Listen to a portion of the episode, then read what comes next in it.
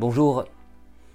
Dans l'introduction de l'étude qu'il consacre à l'homme au rat, Freud écrit La langue de la névrose obsessionnelle est un dialecte de la langue de l'hystérie.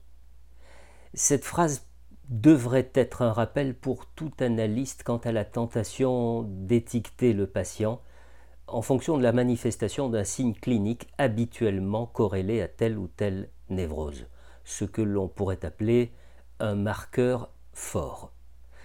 En effet, nommer trop rapidement une névrose en se fondant sur un tel signe clinique revient à enfermer dans un cadre déterminé et forcément trop étroit et le patient et l'analyste pressé.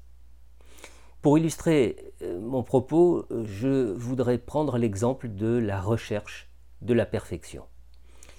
Le perfectionnisme est un marqueur habituel de la névrose obsessionnelle. On le rencontre dans tous les actes de, vérification, de contrôle, de, euh, de, répétition maintes et maintes fois exercées sans qu'une quelconque perfection soit évidemment jamais atteinte, sans qu'une satisfaction suffisante parvienne à apaiser le doute. Toutefois, ça n'est pas le phénomène de répétition qui semble le plus important à noter dans ce tableau. Le plus important réside souvent dans le nombre de répétitions de l'acte, du geste, du comportement, de la pensée.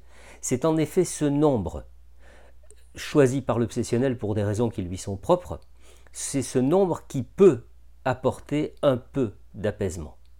Alors apaisement très temporaire, certes, mais toujours bon à prendre quand on sait euh, l'angoisse et la fatigue ressenti par le patient soumis à ces exercices. Le nombre en question, c'est celui qui vient remplacer la loi absente, la loi qui protège, la loi qui, à un certain moment, autorise l'arrêt temporaire des vérifications.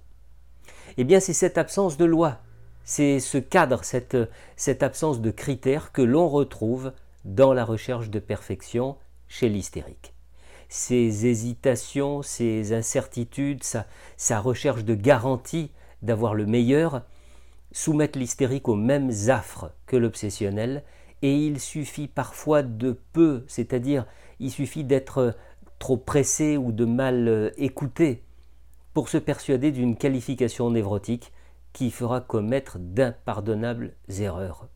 Qu'il s'agisse en effet de l'hystérique ou de l'obsessionnel, ce qui fonde, ce qui explique, ce qui pousse à surgir les comportements de, vérification, de répétition, ce qui nourrit le doute, c'est l'impérative nécessité de conjurer une situation insupportable dans laquelle on s'apercevrait après coup que quelque chose a été négligé. Coupable, entend le névrosé, vous êtes coupable. Dans cette représentation fantasmatique qui le hante, un tribunal est convoqué. Un tribunal est là, qui le juge. De quoi? Mais de n'avoir pas fait ce qu'il fallait, d'avoir négligé quelque chose, d'être à l'origine de catastrophes, d'avoir été insuffisant, d'être ridicule, décevant, et donc, et donc de mériter d'être puni, puisqu'il a été pris en défaut. Alors, hystérique ou obsessionnel, notre patient? Eh bien, Balint le disait déjà, retardez le plus longtemps possible votre diagnostic, laissez ouvertes toutes les voies, ne vous enfermez, vous et le patient, dans aucun diagnostic définitif. Et donc, et donc, taisons-nous, écoutons, ne nous contentons pas d'une ou deux pièces du puzzle pour faire d'un soupçon une certitude. Respectons le temps que met chaque patient à se dévoiler et acceptons de nous laisser surprendre souvent. À bientôt.